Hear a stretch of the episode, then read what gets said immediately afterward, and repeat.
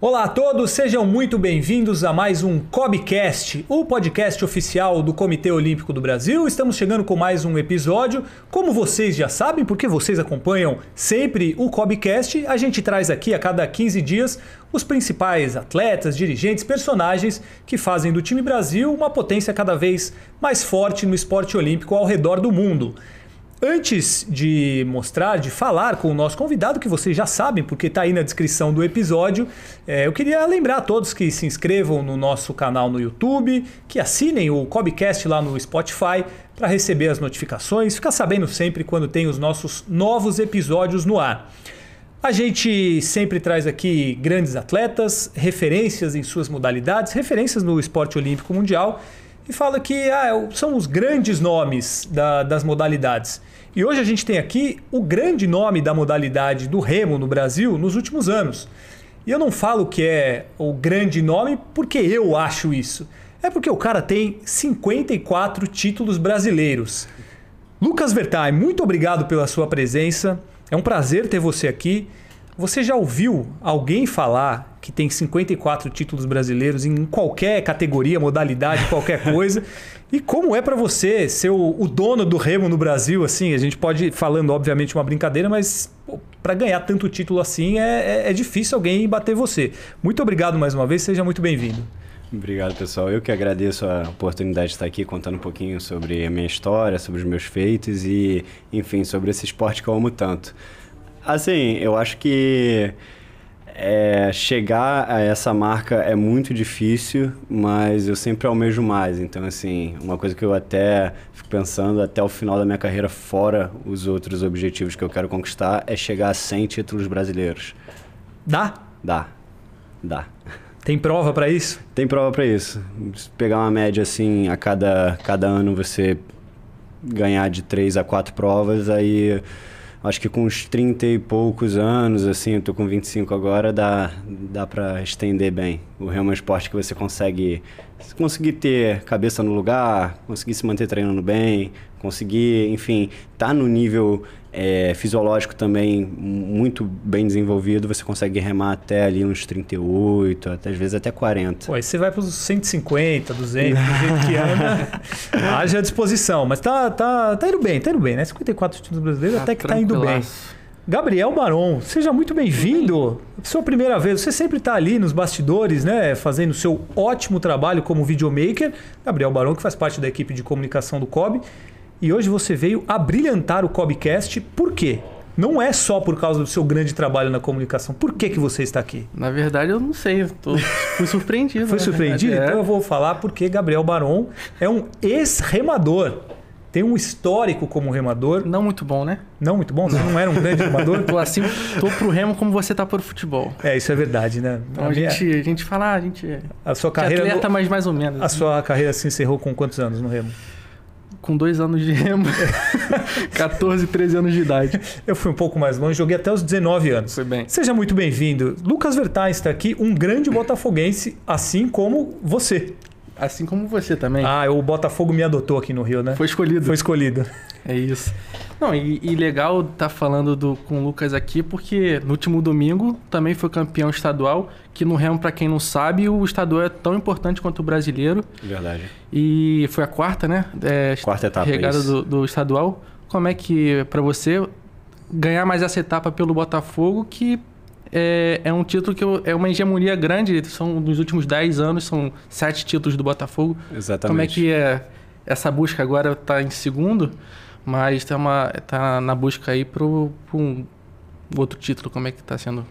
Está sendo muito bom, assim, é, devido a, a, tudo que vem acontecendo, assim, o clube ele vem buscando se reestruturar é, de agora em diante, né? A gente tem aí projetos para que é, volte a ser realmente a hegemonia que a gente é, iniciou de 2013 até 2018, mas muito mais importante do que isso é a massificação do esporte, que eu vejo que é a coisa número um para a gente ter resultados a nível internacional, né? É tudo uma, uma construção, é uma pirâmide. Você começa com a base, você vai trabalhando, você precisa de meninos e meninas novas para que gostem, né? Assim como você começou lá atrás, você me falou, pô, comecei com 12 anos de idade, uhum. parei nos 14. Tipo, eu comecei com 14. Se você tivesse continuado, quem sabe você, você não é poderia segundo, estar você é aqui nessa cadeira. quem sabe não, não fosse você nessa cadeira aqui, sabe? Mas então... aí eu, eu tive que sair para você brilhar, senão você aí. É verdade, se, é, poeira, se, eu ofuscar, se eu ofuscar aqui. Mas é exatamente isso, assim, a gente, a gente tem uma equipe é, enxuta, né? São poucos, assim, comparados aos nossos adversários, mas é uma equipe muito fechadinha, assim, a galera é, gosta muito do dia a dia, que é o principal, né? No esporte de alta performance, você tem que saber que é o dia a dia que vai te fazer ser primeiro ou ser segundo ou ser último, depende de você, depende da forma que você está fazendo as coisas. Então, assim, eu digo que no Botafogo a gente tem muito amor pelo que a gente faz. Isso dentro de um ambiente de trabalho, dentro de qualquer esporte, dentro de qualquer coisa na sua vida, você tem que ter amor pelo que você está fazendo. Porque imagina todo dia tu acordar de segunda a segunda, quatro da manhã, botar o barco 5, 5 e meia, remar num breu. Enfim, quilômetros e quilômetros todo dia, de, de 30 a 40 quilômetros diários, mais musculação, mais outras coisas. Enfim, é toda. É, são privações que o atleta de alta performance ele acaba escolhendo e para ele não é um peso, não é um peso você ficar sem ir numa balada, ficar sem, enfim, beber álcool, ficar sem ter uh, um estilo de vida que, assim, as pessoas acham um absurdo a gente não, não fazer isso, né? Mas para mim é um, é um prazer estar tá vivendo esse sonho, é um prazer estar tá, é, tendo essas experiências que eu tenho, conhecendo o mundo, conhecendo pessoas de diversas classes sociais, de, enfim, é, é um sonho estar tá vivendo isso. Fala um pouco da sua rotina. Acordar quatro da manhã não é das coisas mais agradáveis, eu imagino. Mas como que é o seu dia a dia? Quantas vezes por semana você treina? Enfim, conta a sua rotina para o pessoal que está assistindo a gente entender o que faz um atleta de remo se tornar tão eficiente como você é na sua modalidade. Então, eu confesso que até hoje a única coisa que eu não me acostumei é acordar às quatro da manhã, porque assim é, é bem é bem bem chato né, essa questão, mas você dorme gente... que horas? Eu agora eu tô buscando dormir sempre assim entre 8 e 8 e meia no máximo, porque aí eu vou ter né, o mínimo de sono que eu, que eu tenho que ter para acordar às quatro. Então é, tem até, enfim, tem até esses aplicativos que te ajudam a, a controlar o teu sono, toda essa questão. E assim, eu treino de segunda a segunda. Então, por exemplo, é, ontem, né, esse último domingo, eu competi o campeonato estadual na prova que é a minha especialidade, né, o single skiff. Fui campeão, venci, se não me engano foi, não sei, 43 alguma coisa assim, em vitórias de estadual. É, eu venho competindo, né, no competições tanto estaduais quanto brasileiras desde 2012, se eu não me engano. Meu primeiro brasileiro foi em 2013 e aí por, por diante. Então, assim, é, o dia a dia é bem, é bem maçante, assim, uma coisa é repetição, né? Todo esporte é repetição. Então, o remo é um esporte onde você repete muito, você está sempre, é, enfim, contando as remadas, né? Então, de segunda a segunda eu coloco o barco na água 5, 5 e meia às vezes. É, hoje, por um milagre, como ontem foi a regata, né? Eu treinei às 7 Tarde, hein? Tarde. Tarde, pô. Não, eu quando botei o barco na água, assim, eu já, enfim, eu vi o sol, assim, já pra cima e tal. Eu falei, caramba, já tá quase na hora do almoço, o que, que é isso? Mas é, é bom, às vezes, acordar um pouquinho depois, ter um, um pouquinho mais de descanso. É bom porque a gente tem essa mescla tanto do, dos treinos na água com os treinos indoor, né, no, no aparelho remergômetro e também a gente tem a parte de musculação. Volta e meia a gente também é, tem uh, treinos em bicicletas indoor. E é aquela coisa, né? A gente está. O nosso foco é sempre o treino da água. E aí tem um, diferentes tipos de treinos que a gente faz. Às vezes é remo longo, às vezes a gente faz um, um pouco mais de intensidade. Mas a chave é você balancear a tua parte fisiológica com a parte técnica. Como o remo é um esporte de resistência, você precisa ter é, um equilíbrio entre essas duas partes. Quantas horas mais ou menos por dia de treino? Olha, de 4 a 6 horas, mais ou menos, em média, assim, de 4 a 6 horas, às vezes passa um pouco mais, no período de base a gente acaba treinando, quilometrando mais, né, então é uma média, assim, de entre 30 e 40, como eu tinha dito antes, é, mas tem alguns períodos que tu pega uma semana, assim, você rema um pouquinho mais, né, porque a gente faz um, tipo, uma super compensação às vezes, e funciona, funciona bem, porque eu comecei no remo em 2012, tinha 14 anos, né? E tô lá no Botafogo, né, com o meu treinador, tô desde então com o mesmo treinador, com no mesmo local, com as, enfim, com a maioria, assim, são as mesmas pessoas que começaram lá comigo lá atrás e isso é muito bom de ver que o tempo passou voando, sabe? Eu olho para trás e acho que, sei lá, passaram dois anos, passaram onze. E uma coisa que ele falou que é, que é importante é que eles ficam mais tempo com, no clube do que com a, com a própria família. Então, Exato. O, o clube acaba sendo. Os companheiros acabam virando a família, né? E você tem uma relação muito legal com o Paulinho. Paulinho, para quem não conhece, é o técnico de remo do Botafogo, dos melhores captadores e moldadores de jovens é, atletas, e não foi diferente com você.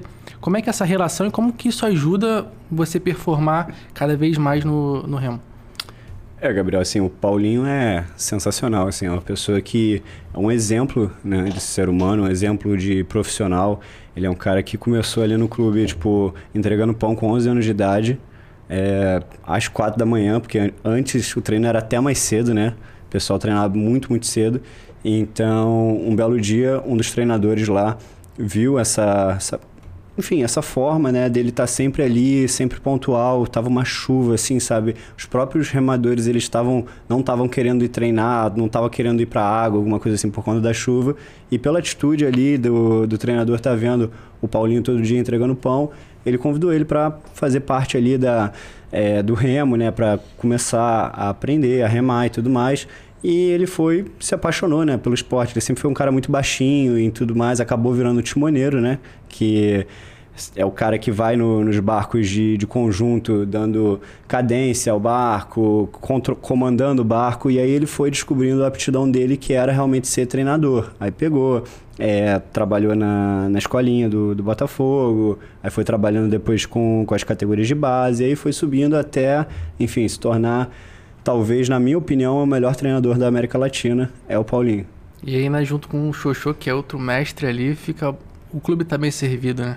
É, a gente, assim, o Botafogo ele teve uma uma estratégia muito boa ali lá para 2009. Eu nem, nem sonhava conhecer o Remo, onde eles fizeram justamente um planejamento para é, não só é, serem campeões no estadual e nos brasileiros, mas também para é, pensar na formação e em resultados a nível internacional. Então a gente sabia que a gente precisava é, ter uma estruturação na garagem de barcos, né, de, de comprar novos, novos barcos. A gente sabia que precisava é, ter toda assim uma estrutura ali, né, tanto do, dos aparelhos de remergômetro, é, reformar algumas partes do clube que há muito tempo já estavam meio que largadas. Então isso começou lá atrás. Na época era nosso diretor, vice-presidente de Rema, o Marcelo Murat junto com o Xoxô, junto com o Paulinho, junto também na época o presidente o Maurício Assunção, que infelizmente há pouco tempo atrás veio a falecer. E assim, é, foi uma coisa histórica, porque se você parar para pensar, a gente está falando aqui de clube e tudo mais, mas antes de 2013, o Botafogo, se eu não me engano, tinha cinco vitórias em toda a sua história né, nos campeonatos estaduais. E a gente venceu seis anos consecutivos. Isso é uma coisa assim, é histórica. E a gente veio a, a, a ganhar agora, esse ano de 2022, numa numa regata histórica também, que foi na última prova ali. Sem polêmicas, né?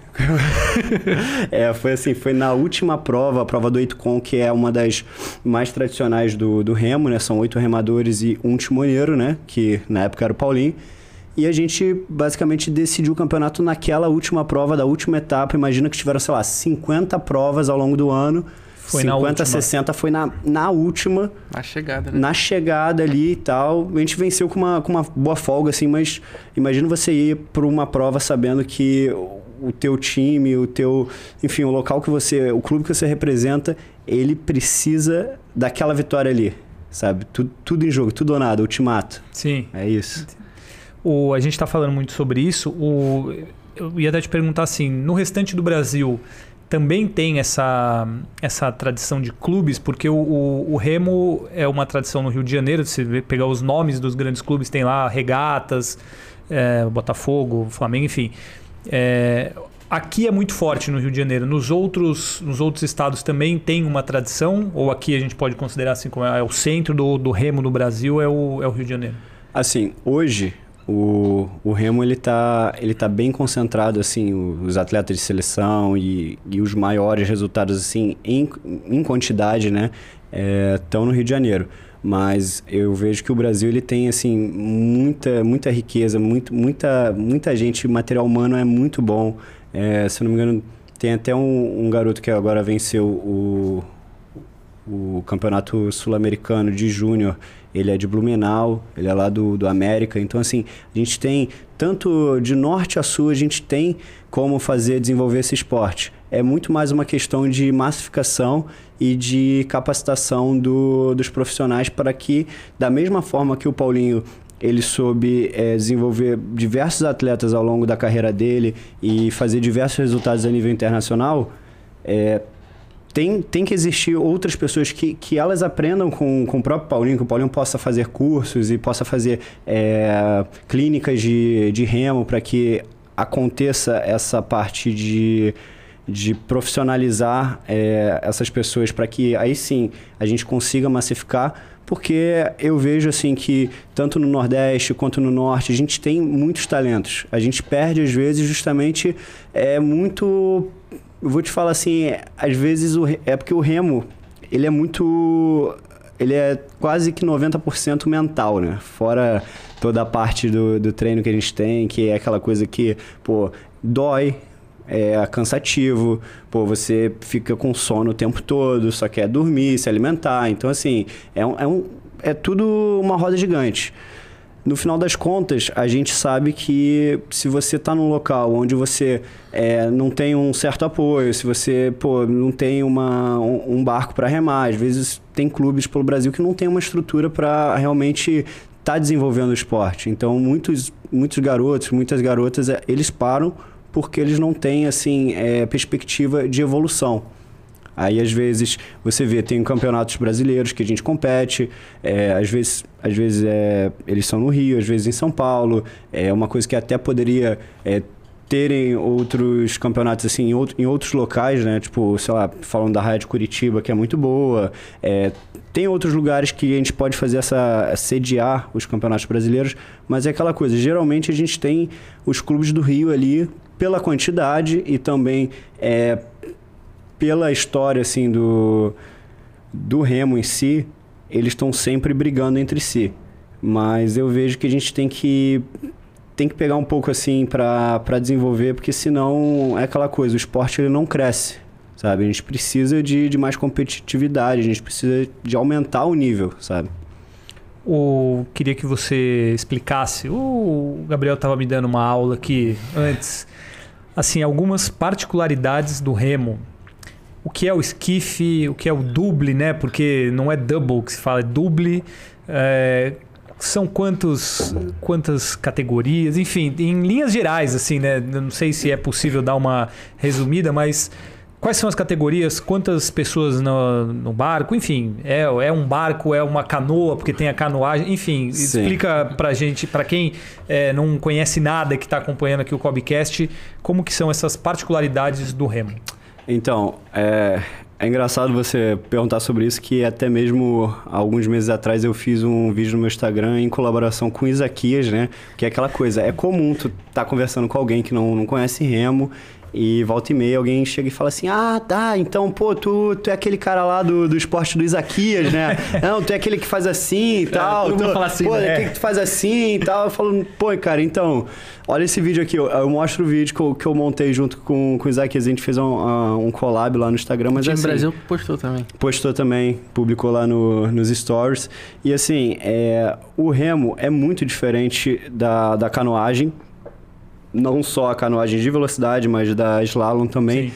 Assim, pelo o fator principal, o que eu posso falar assim, que é o número um que difere os esportes, é que o remo é o único deles todos que a gente compete de costas. Ou seja, a gente não está vendo a linha de chegada, a gente não está vendo o objetivo, a gente está vendo onde a gente está começando e a gente está vendo nossos adversários. Então, se você não tiver focado em fazer o teu trabalho ali bem feito, em remar bem, em fazer o que você treinou no dia a dia, se você ficar preocupado, ah, porque fulano tá do meu lado, ah, porque pô, o Gabriel tá aqui do meu lado, caramba, pô, será que o Gabriel vai, vai remar bem? Será que o Gabriel vai ficar na minha bem. frente? Entendeu? Aí se prejudica, porque é o único esporte realmente que você não está vendo ali a linha de chegada. Você precisa acreditar que você está fazendo a coisa certa, você precisa estar tá muito focado, muito concentrado e fora isso, você tem que estar muito bem preparado. Então, assim, fora isso, é, todas as provas são de costas. Temos o single skiff, temos o double skiff ou double, que, que a gente fala aqui, né, abrasileirado. São dois atletas dentro do barco, né, dentro do skiff, skiff duplo. E são cada atleta tem dois remos. Aí eu vou entrar um pouquinho mais assim, aí vai ficar um pouquinho mais difícil, né? Porque a gente tem a palamenta que a gente fala. O que é a palamenta? Palamenta simples e palamenta dupla. A palamenta dupla é assim como no esquife, você tem dois remos, e no double skiff você tem dois remos cada um, ou seja, quatro remos no total. O 200, que é um outro barco, é um barco de dois atletas, mas com dois remos. Ou seja, é como se fosse um esquife, só que com dois caras. Então é um cara com remo para a direita e um cara com remo para a esquerda. E aí você tem o foreskiff. O que, que é o foreskiff? São quatro, quatro, pessoas com oito remos. Entendeu? É complexo. Parlamenta dupla. O 400 são quatro pessoas, quatro remos. Um remo para cada um. Um para a direita, um para a esquerda, um para a direita e para a esquerda. Então, assim, tem a palamenta dupla e a palamenta simples. Eu sempre gostei muito da palamenta dupla, porque a palamenta simples você acaba é, tendo uma assimetria muito grande, com o tempo você acaba, enfim, sentindo muitas dores nas costas, na lombar, é não é algo que eu particularmente gosto, assim, sabe? Eu gosto muito do, do single skiff, do double e do four skiff.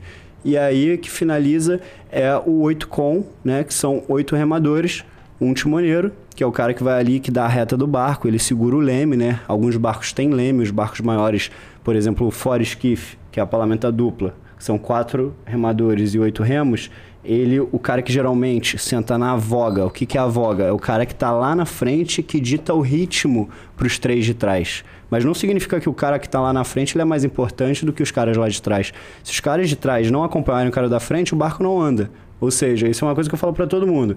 É que nem se você estivesse num ambiente de trabalho. Se você não tem todo mundo trabalhando em sintonia, em harmonia, se todo, todo mundo não está acreditando que, pô, a gente precisa dar o nosso melhor, não vai andar. É a mesma coisa no barco de conjunto. Quando você está no single skiff, que é o meu caso, né, que geralmente são as provas que eu compito a nível internacional, tá tudo em cima de você. A vitória, a derrota depende unicamente, exclusivamente durante a prova de você.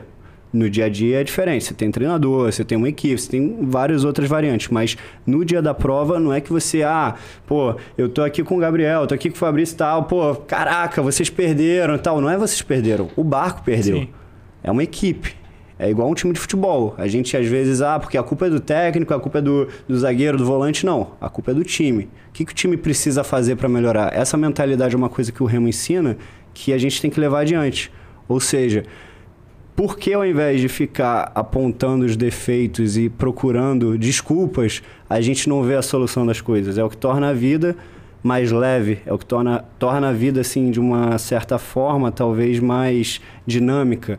Às vezes a gente fica se pegando muito alguns problemas e a gente perde um tempo assim, a gente perde uma energia que a gente já podia ter resolvido, sabe? Então, eu vejo assim, o remo é um esporte que ajuda muito a parte mental, ajuda muito a, a questão de, de coletividade, de equipe. E assim, é um esporte que eu sou apaixonado. Ele já falou sobre é, no, remo ser 90% mental, que ajuda muito na parte mental. Acho que está na hora da gente chamar então o nosso. E aproveitar nossa, o gancho. Né? Aproveitar o gancho, né? Da nossa patrocinadora, a, gente... a Medley que a Medley é uma grande apoiadora, patrocinadora do esporte olímpico brasileiro, do Comitê Olímpico do Brasil. E você sabe que para a Medley, saúde mental vale ouro.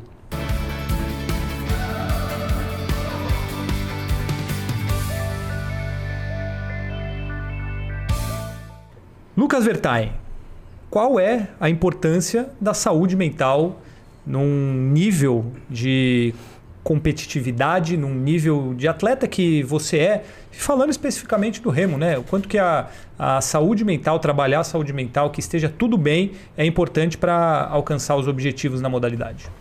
Ah, é muito importante, né? Assim, o remo, especialmente durante a nossa prova, né? São dois mil metros na nossa prova, é, não tem outras... Uh enfim, outras distâncias, é só essa distância de 2 mil metros. Então, assim, imagina que para eu tentar descrever uma prova de remo, durante. A gente divide ela em, em, quatro momentos, né? A cada 500 metros, né? Então, são quatro partes que a gente divide ela na, na nossa estratégia de prova. Imagina que quando você passa entre os primeiros 500 e os segundos, ou seja, entre os 500 metros e os 1000 metros, a sensação que você tem é assim: é a tua cabeça mandando você parar, é o teu corpo mandando você parar, é você com, assim, às vezes você tem uma certa dificuldade para respirar porque você tem que coordenar a sua respiração com a parte de soltar a pá, empurrar a perna, é, puxar o ar, você precisa coordenar a saída de braços, o encaixe do quadril, o deslize do barco, a velocidade. Às vezes você tem que ver como tá a questão do, do vento, da, da marola, enfim, são muitas coisas que você precisa estar tá concentrado ali na prova. Então, assim, se você não tem um mínimo é, de foco, de determinação, de concentração e daquela coisa né, que a gente fala que é a, você sobrepôs a adversidade, né, você ser resiliente, é, você não consegue ter sucesso nesse esporte em alto nível. Por quê? Tá todo mundo tão bem preparado ou até mais do que você. Você não sabe como seu adversário se preparou, você sabe como você se preparou. Então, você precisa estar na prova sabendo que você tem que dar o teu melhor. Então, o que, que você faz quando o teu corpo manda você parar? Quando a tua mente manda você parar, quando tudo manda você parar, você tem que tirar de onde não, não tem, de onde não existe. Assim, você precisa buscar a sua motivação, você precisa buscar o porquê que você começou naquele esporte, o porquê que você ainda faz aquilo, porquê que você ainda acorda 4 horas da manhã todo dia, porquê que você ama aquilo, sabe? Então, a sensação que a gente tem é, assim, é muito dolorosa. É, é literalmente assim, é, eu competi recentemente uma etapa da Copa do Mundo na Itália e eu até estava conversando com um amigo meu que, cara, teve uma prova lá que, que, que eu fiz um baita tempo, assim, foi o meu, meu melhor tempo, só que no dia seguinte eu fui para fui para final B, né, disputar entre o sexto a, do sexto ao, desculpa, do sétimo ao décimo segundo lugar no ranqueamento e a sensação ali no final de prova, nos últimos 500, era que, assim, cara, só quero que essa dor pare, sabe? só quero que essa dor pare, só quero que essa dor pare. E você precisava continuar é, soltando o ritmo, é, fazendo mais força, empurrando mais a perna, coordenando mais. Você precisava dar mais velocidade ao barco. E para isso você precisa estar tá com a cabeça assim muito focada, porque tá todo mundo querendo a mesma coisa. Tipo, todo mundo quer pegar o prêmio. O que vai te que, que vai ser a diferença que você vai pegar o prêmio? Por que, que você vai ser o diferente, sabe? Essa é a questão mental que o Remo pega muito. Você tem que saber qual que é o teu porquê. Por que, que eu estou fazendo isso? Entendeu? Aí, um belo depoimento para mostrar a importância do, da saúde mental, do trabalho da saúde mental no remo, assim como acontece em todas as outras modalidades, né? Já tivemos vários atletas de várias modalidades. E até Rogério Sampaio, nosso diretor-geral, falou semana passada sobre a importância da, da saúde mental um no trabalho dele. Um abraço para Rogério Sampaio. E sempre importante lembrar que para a Medley, saúde mental vale ouro.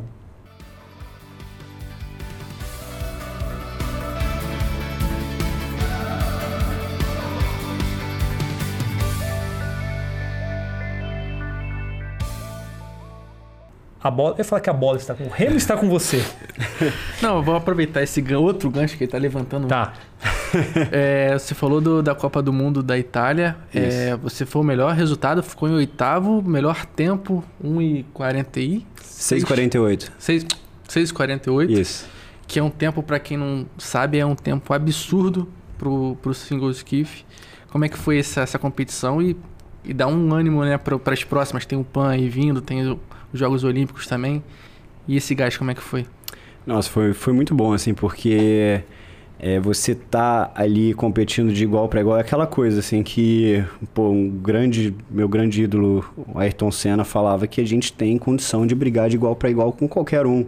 não é diferente, sabe? É, você sabe que no remo a cultura é, ela pertence aos europeus, sabe que eles têm essa segurança, eles têm os resultados, eles têm as medalhas, eles têm toda a história. Mas isso não quer dizer nada, sabe? O próprio, voltando aqui de novo, o próprio Isaquias mostrou isso pra gente. Uhum. Ele mostrou que não, não existe essa questão. É, você junta a questão do preparo físico com o preparo mental, você, você junta isso tudo e aquele 1% do dia que tu acorda que tu fala, não, hoje é meu dia, ninguém vai me tirar isso. E hoje quem vai ganhar sou eu. Se o cara vier, cara, ele vai ter que. Ele vai ter que. Nossa, sabe? Ele vai ter que se matar para me ganhar. Mas não vai me ganhar. Então é isso, assim. É, a sensação foi muito boa porque eu tá competindo ali com com medalhistas olímpicos. Eu tá vencendo de caras que, pô, um deles foi medalha de prata na, na Olimpíada de Tóquio. É, um outro cara que, assim, você vê que é, você tá evoluindo, você tá progredindo a ponto de você ver que o Brasil na, no meu caso ali, que eu tô sendo competitivo contra, contra esses nomes, assim, tão grandiosos que, que, que estão no remo, que já estão com um certo histórico, outros aí que estão surgindo, que também você vê que estão progredindo. Então, é, chegar lá, fazer, se eu não me engano, todas as provas que eu competi foram abaixo de 7 minutos, né? Que é um tempo bom. Tudo varia também da condição de água, a condição de vento, tudo isso. Mas, assim, é, pegar o primeiro dia que geralmente na Copa do Mundo é bem pesado, que você tem a eliminatória e você tem as quartas de final à tarde. Então você tem muito pouco tempo para recuperar. Então às vezes, se você faz muito no, na primeira e você, ah, tudo bem, eu classifiquei. Mas como que você classificou? Às vezes passam, sei lá, dois, ou passam três, ou passam quatro. Se você quer passar, está muito na frente do seu, dos seus adversários e você não tem um certo controle, você vai chegar tarde, você vai estar exaurido, você vai estar cansado e você não vai conseguir fazer uma boa prova para passar nas quartas, que são os 24, e entrar entre os 12. Então, assim, no dia seguinte, você ainda teria a semifinal. Tem toda uma estratégia ali, né? De... Tem toda uma estratégia. Você precisa saber dosar, né? É aquela coisa, você tem isso aqui de gasolina. Quanto que você vai usar durante cada etapa, quanto que você vai usar durante cada 500 metros de prova. E foi isso, assim, a primeira... A eliminatória eu fiz um tempo, se não me engano, foi 6,54. Aí, à tarde, a condição tava bem ruim, muita, muita onda, né? A gente até brinquei ali com, com os outros caras que competiram comigo. Eu falei, pô, é, a gente agora tá mais pra Medina do que pra Remo, né? Tal, e, e, eles entendem, né? A referência, né? Pô, Medina é referência em qualquer lugar do mundo. Então, assim, é, eu fiz 6,56, me classifiquei, fiquei, se não me engano, na terceira colocação nas quartas de final. Na eliminatória eu fiquei eu fiquei com a segunda ou terceira, agora eu não lembro ao certo, mas no dia seguinte eu estava indo para uma semifinal onde se eu estivesse entre os três, eu já estaria na final. A final A, que são os seis primeiros do mundo, que é um baita resultado para qualquer um sabe disso que você tá top 10 do mundo já é um baita resultado. Você entrar entre os seis primeiros é uma coisa de louco, assim, sabe? Então, na, no sábado, que foi a minha semifinal, eu fiz uma prova que eu remei muito bem, eu tive muita atitude, eu fui para cima, assim, dos caras que são que eram os favoritos venci, de, venci outros que também estavam é, ali com tudo para entrar na final. Eu não entrei na final ali por uma questão, foi, foi uma diferença assim de menos de um barco, foi muito pouca diferença. Eu fiz o 6,48, que foi o melhor tempo que eu já fiz até hoje. O francês que me venceu fez, sei lá, um segundo e pouquinho a menos do que eu. Mas é aquela coisa, cada dia é um dia diferente. Aí, quem sabe no dia seguinte, se a gente tivesse a mesma prova, poderia ser outra prova. Eu sei que eu cheguei na minha final, né, que foi a final B, e eu fiz uma baita prova, onde eu, eu vim ali brigando pela ponta o tempo todo, eu vim no bolo com a galera, e no final eu fiquei ali num, numa briga com um atleta da Itália, né, o atleta da casa, inclusive, lá em Varese, na Itália, e assim, ele nos últimos 100, 150 metros, ele teve assim uma, uma subida de ritmo muito grande, assim, que eu ainda estou desenvolvendo, eu estou trabalhando isso. São coisas que eu ainda vejo que quando o atleta vê que ele tem coisas ainda a evoluir, a melhorar, isso é um sinal bom. Porque imagina, você você está ali no certo nível, você está entre os 10 primeiros do mundo, mas você não tem mais o que evoluir. Eu tenho muito que evoluir, então isso é uma das coisas que me dá uma segurança de que eu estou no caminho certo, sabe? E é bom também porque você já conhece mais os seus adversários e eles te conhecem também, os internacionais, para os Jogos Olímpicos, e você já sabe ali, pô, tenho que melhorar aqui né, nessa passada tal, para chegar nos Jogos Olímpicos, que você já fez um, para quem não sabe, ele ficou em 12 em Tóquio, que foi o melhor resultado do Brasil e de repente em Paris melhora mais ainda. Enfim, é quem sabe uma medalha, enfim, a gente sabe que é muito difícil, mas tá aí contigo, a bola tá contigo, você entra no, no, no barco igual todo mundo, então é, eu ia aproveitar essa, essa pergunta do Gabriel para te perguntar o que, que, o que, que é realidade e o que, que é um sonho pensando nos Jogos Olímpicos Paris 2024. Então, é tudo uma questão agora de preparação, né? Eu agora é, vou ter uma preparação para o Mundial, Campeonato Mundial de Remo, que já é a primeira oportunidade de classificação para Paris 2024. Se eu estiver entre os nove do mundo, os nove primeiros, eu já estou automaticamente classificado para Paris. Então, assim, é a primeira oportunidade. É, fora essa oportunidade, existe em março do ano que vem o Campeonato Pré-Olímpico, que vai ser aqui na Lagoa, aqui, enfim, em casa, né? Assim como foi em 2021, que eu venci esse Pré-Olímpico. Então, assim, hoje a minha meta, fora fazer um ótimo campeonato mundial e quem sabe estar entre esses nove, que assim é uma coisa que o Brasil nunca classificou no mundial para os Jogos Olímpicos. Sempre classificou pelo pré-olímpico. Então, assim, é... mais do que a competição em si, eu vejo essa competição do Mundial como uma preparação para os Jogos Pan-Americanos, que vão ser em outubro em Santiago, no Chile. No meu caso, né, o remo vai ser em Concepción, é uma cidade mais ao sul do Chile, mas é aquela coisa. Hoje, assim, a, a, grande, o grande foco, obviamente, pô, eu quero muito classificar para Paris, eu quero muito é, chegar bem no, no Pan-Americano, mas o grande foco é trazer uma medalha de ouro nos Jogos Pan-Americanos. O Remo não vence desde 87 um ouro no Pan. Então, assim, são 36 anos de hiato que talvez seja uma uma forma do, do meu esporte poder respirar e, quem sabe, viver novos ares, a gente ter uma certa renovação de diversas coisas que, que o remo precisa ter, né?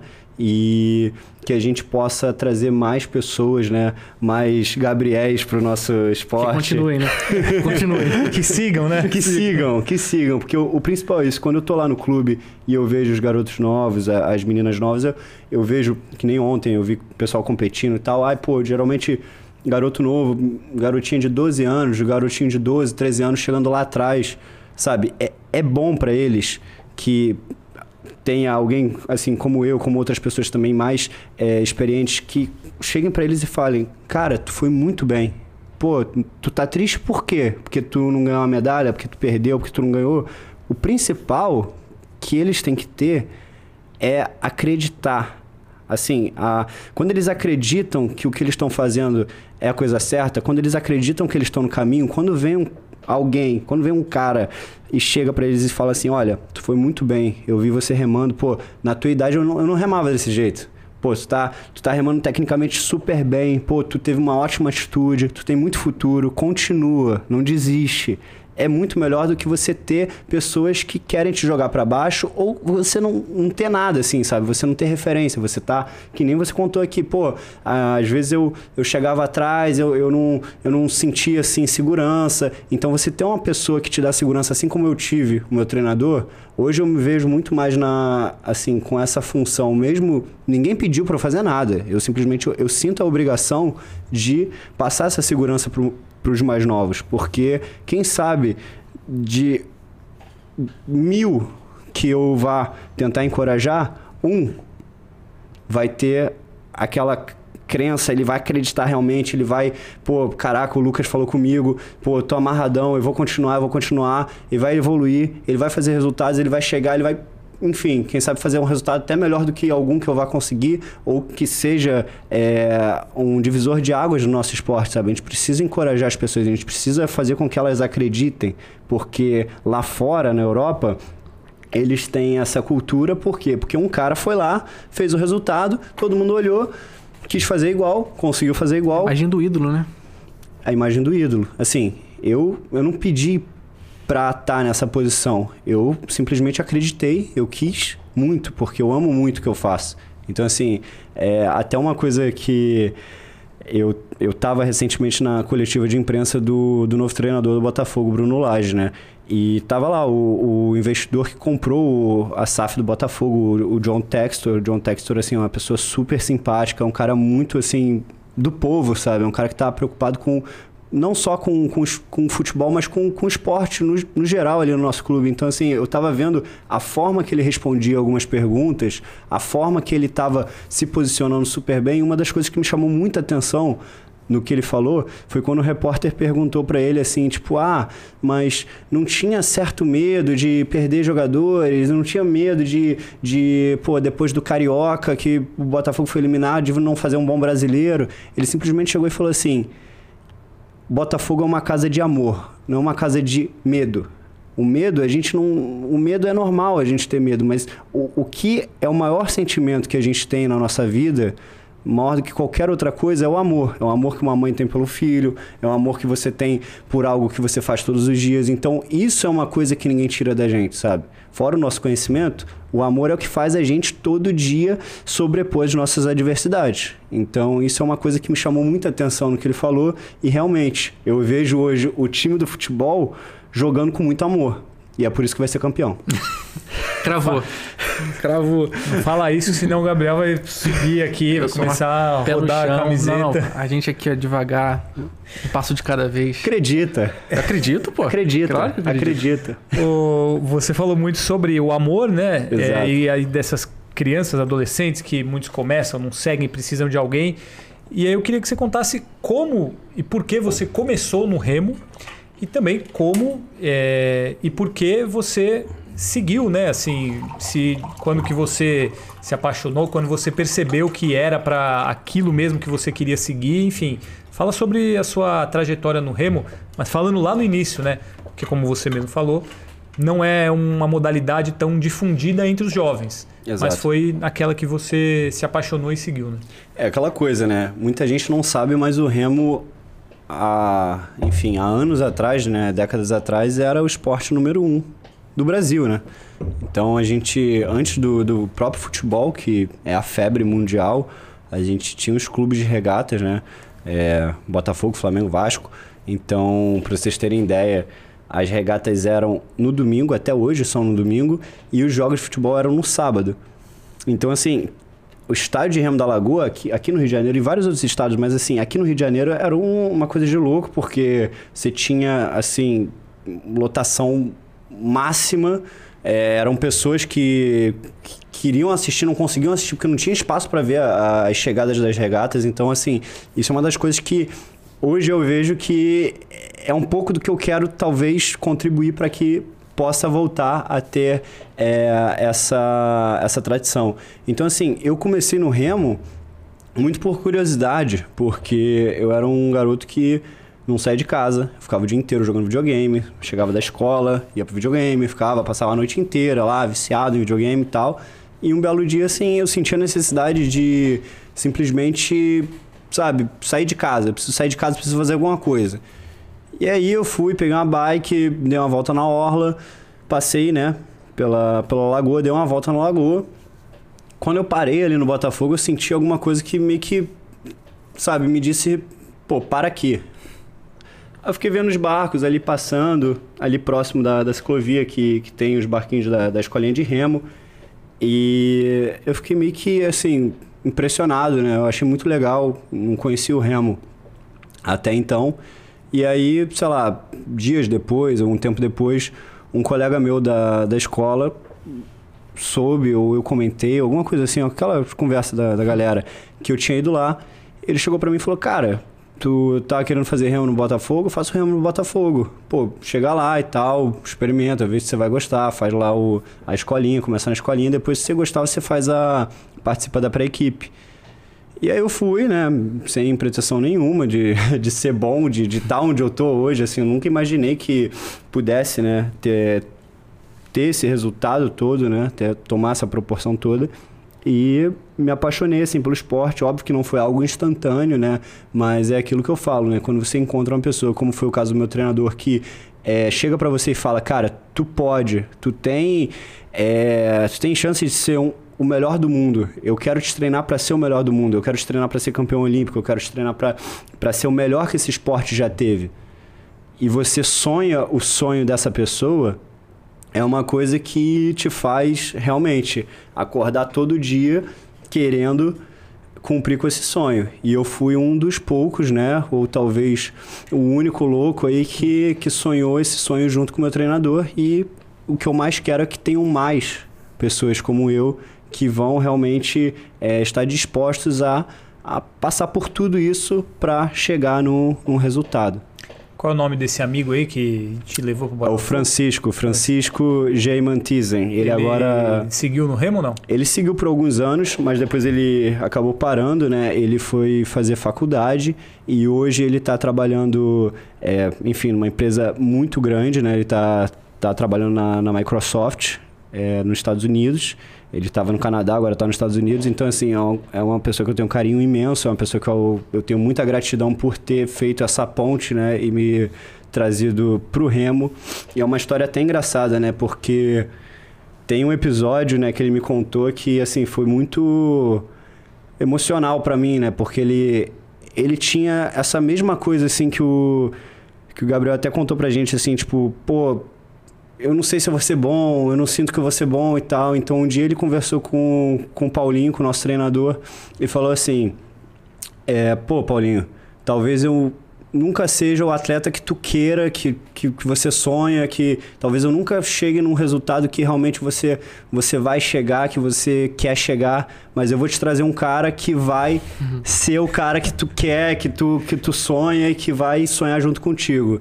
E aí, no caso, ele tava falando de mim. E assim, quando ele me contou isso, assim, foi, foi, uma, foi um momento muito especial, assim, nosso, que, pô, eu achei muito legal. Mas ao mesmo tempo eu sempre falei para ele, cara, tu também pode, não bota isso na tua cabeça. Isso é muito mais psicológico do que realidade, sabe? Então é isso que eu falo, o remo é, é muito mental. É, você tem ali todo mundo, todo mundo treina, todo mundo está se preparando. O que difere você é a tua cabeça, entendeu? O quanto você quer aquilo. Depende de você a contribuição do Francisco para o esporte já tá boa, né? Já foi ótima, já é o responsável por você. Um, vai, num momento ali ele foi o responsável por trazer você para o Remo. Muito obrigado, Francisco. O trabalho foi muito bem feito. Obrigado, Francisco. Gabriel Baron, a sua última pergunta para o Lucas, porque o nosso tempo, infelizmente, está se acabando. Passou rápido, está acabando. Eu vou voltar um pouquinho lá no início que ele falou do, dos treinos, né? Que ele treina quatro, seis horas, dependendo alguns períodos. E a gente vê você pelas redes sociais, às vezes a gente se esbarra lá no Laboratório Olímpico, lá no, no COB. Como é que é, é essa estrutura e que te ajuda? Como é que está sendo esse trabalho especificamente lá? O que, que você faz? Então, queria é, começar aqui respondendo, né? Na verdade, agradecendo o time Brasil, agradecendo a oportunidade que eu comecei a ter no início desse ano, né? É, depois da, das seletivas nacionais e por todo o histórico que eu já tive de, de resultados, assim, e pelo, pelo COB, pelo time Brasil acreditar em mim, acreditar que, que eu posso chegar em, em novos, é, enfim, em novas conquistas, é, eu pude estar utilizando ali a estrutura do time Brasil, né, o nosso centro de treinamento, com a preparação física, com a parte, toda a parte de, de recovery, uma coisa assim que, fora toda a estrutura, assim, que para mim é uma coisa surreal, assim, eu nunca tive tamanha estrutura para poder estar tá treinando, fazendo a parte física e também é, a massoterapia lá com o Rui, com o Julinho, com o João, o Jefferson, nossa, todo mundo, assim, é, eu acho que o COB hoje tem os melhores profissionais, não do Brasil, mas do mundo, sabe? É a mesma coisa que eu falo, tipo, a gente tem é, condições de brigar de igual para igual com qualquer país em todos os aspectos. Até no, no, nos profissionais. Vocês, vocês são ótimos profissionais no que vocês fazem. Por quê? Porque vocês amam o que vocês fazem. Então eu vejo ali dentro do, do time Brasil profissionais que amam o que fazem. Então, assim, pô, o Rui ama o que ele faz, o, o Felipe da preparação física ama o que ele faz. Inclusive toda... a ginástica laboral que ele dá pra gente. Né?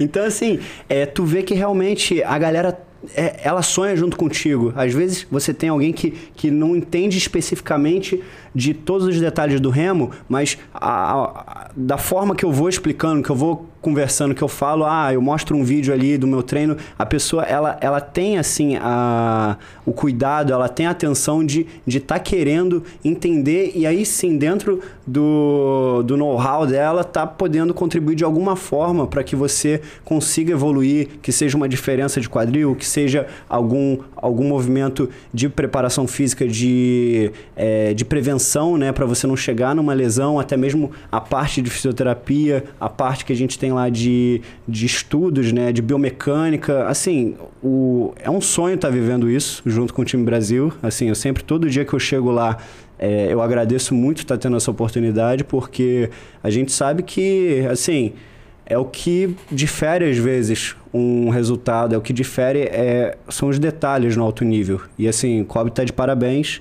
e muito obrigado aí novamente. Um abraço pessoal do Laboratório Olímpico, do Centro de Treinamento, todo mundo que faz esse trabalho espetacular Mas, lá no Maria Lenk. Inclusive, isso é importante que ele falou, porque ele, a gente falou muito do, da parte mental, da parte técnica, mas quando tem um, um pinguinho ali de, da estrutura que é oferecida sendo da melhor qualidade, faz tudo faz, faz toda, toda a, diferença. diferença. e a gente vê isso nos resultados do time Brasil em geral assim faz a diferença na hora do detalhe que muita gente fala o detalhe, o detalhe, detalhe. muitas vezes está aí né exato para a gente encerrar Lucas eu queria que você contasse um pouquinho de uma história que você vivia né era a sua rotina é, até mais ou menos ali as Olimpíadas né, de, de Tóquio, você ajudava sua mãe entregando as comidas que ela fazia, né? E também uhum. trabalhava numa loja, né? Com um amigo, enfim. Conta Sim. como é que era essa rotina, que além de ser um atleta olímpico já naquela ocasião, né? Acordar às quatro da manhã. Acordar às quatro da manhã, se preparando para disputar a Olimpíada, você tinha outras é, incumbências, outros afazeres completamente diferentes durante o dia. Como que era isso? É, assim, hoje quando eu olho para trás assim e vejo tamanha não vou dizer loucura assim que eu fazia, né? Mas assim, é o meu dia ele era muito muito pegado, né? Você imagina que, pô, eu acordava cedo, eu ia treinar, eu terminava o treino, eu, eu não tinha um período de descanso. Eu não descansava. Então assim, eu tava realmente eu tava vivendo em função de fazer várias coisas ao mesmo tempo. Hoje eu vejo que realmente eu tô 100% dedicado no meu esporte, no que eu quero e onde eu quero chegar. Na época eu tinha é, eu tinha essa coisa de estar ajudando minha mãe, porque minha mãe ela ela está desempregada já desde 2014. É, assim, é uma situação que a gente sabe que o Brasil é, tem, enfim, muita dificuldade em vários aspectos. Mas é aquela coisa, né? O que, que a gente pode fazer para contribuir? Naquele momento eu podia contribuir é, ajudando minha mãe, vendendo, pegando lá, porque eu fui o, grande incentivador para que ela começasse a, a fazer a venda, né? No início foi lá em 2014, quando ela tinha acabado de, de perder o emprego, que eu cheguei para ela um dia e falei assim, pô mãe, cara, tu faz um brownie muito bom. De vez em quando ela fazia lá um brownie, pô, me amarrava, muito bom, de, de verdade, assim, coisa de louco. Cheguei. Não trouxe pra gente, mas tudo bem. É. Quem sabe no próximo eu, eu, Infelizmente, eu, eu, vou te dizer, eu, eu, não trouxe porque ela, inclusive, tá, tá se mudando, né? Ela agora tá se mudando pra terra do meu, meu querido amigo Marcos de Almeida, né? Que já esteve aqui no Comicast. Nosso top 1 aí do mundo, tiro com arco tá se mudando agora, tá morando em Maricá, então vou encontrar mais o meu amigo Marcos aí, por mais que seja uma pessoa muito difícil de, de encontrar às vezes. Ah, né? ocupado, né? Super ocupado. O mundo é cara importante, né? Cara super importante, dono de Maricá. Dono de Maricá. então, sempre brinco muito com ele, mas super gente boa. Então, assim, é, eu encorajei minha mãe a ponto dela fazer uma fornada de brownie um belo um dia. E nesse dia, tipo, no dia seguinte eu fui levei o brownie pro clube. No intervalo do meu treino, né? A gente tem dois treinos na parte da manhã. No intervalo do meu treino, eu simplesmente peguei ali a, a forma de brownie e comecei a vender pra galera e tal. A galera gostou, fui vendendo um por um e eu só terminava mesmo, eu só ia para casa quando eu tinha vendido tudo. E aí ela foi fazendo uma fornada atrás de outra. Eu, na época, eu estava de férias, eu comecei a trabalhar também, isso lá em 2014, lá atrás. Eu comecei a trabalhar numa barraca de stand-up em Copacabana, no posto 5. Então, assim, eu queria fazer um, um dinheiro extra, né, para juntar é, essa grana e investir mais em mim, que é uma coisa até que é, eu estava no, no podcast do Thiago Franklin, é um influencer botafoguense super famoso. A gente estava falando justamente sobre isso, né? Investir em você. O quanto é importante você pegar o investimento que você tem, seja um bolsa atleta, seja, é, enfim, qualquer tipo de apoio que você tenha do seu clube, a gente não pode achar que isso é salário. Não é salário. Você está praticando esporte, tudo bem. É como se fosse o teu emprego, mas não é que aquilo que você recebe é 100% do teu salário. Você tem que investir em você. Você precisa é, pegar os equipamentos que vão te ajudar a estar tá evoluindo. Seja um relógio, seja um óculos de sol, seja uma bicicleta, seja um protetor solar, seja qualquer coisa que realmente vá te ajudar ao dia a dia, né? Porque o dia a dia é o segredo para chegar na medalha. E talvez isso Talvez não, né? Muito provavelmente isso vai te ajudar a ganhar mais lá na frente. Exatamente. É um investimento. É um investimento. É um investimento. E investimento em você não é qualquer investimento, é um investimento muito especial. Por isso eu não meço esforços no investimento que eu faço em mim.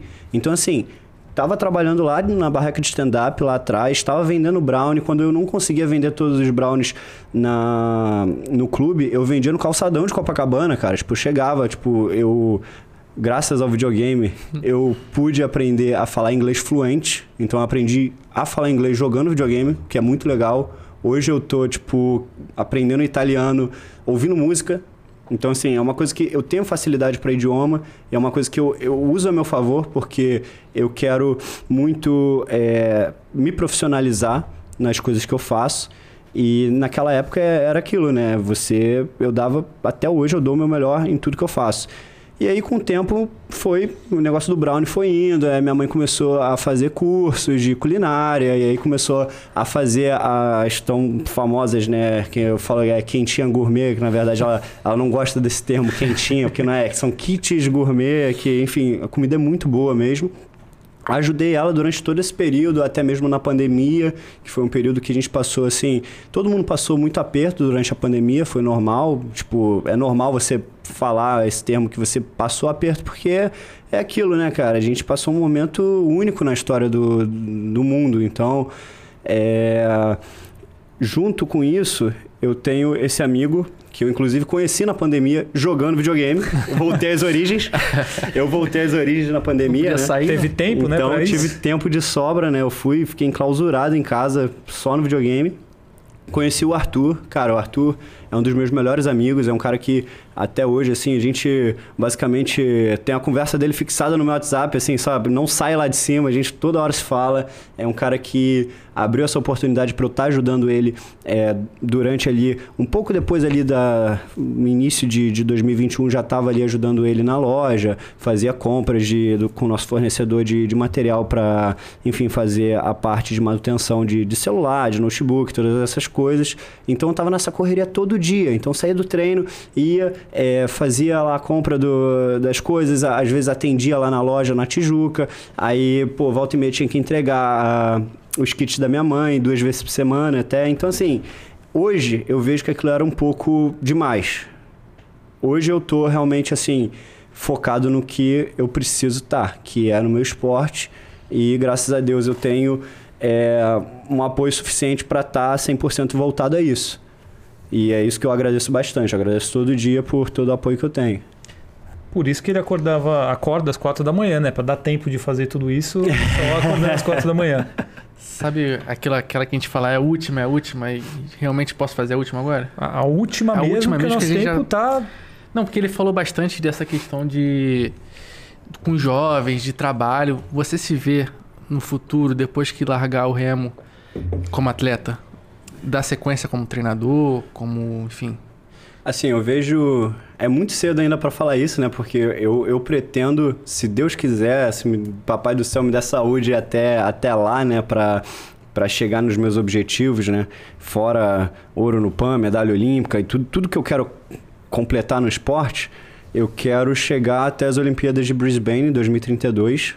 Quero participar de quatro Jogos Olímpicos, isso é uma coisa assim que não é para qualquer um tá competindo em alto nível por tanto tempo, por 16 anos, é, é demais, né? Mas não é impossível. Vários outros atletas já fizeram isso, então, assim, é um dos meus objetivos.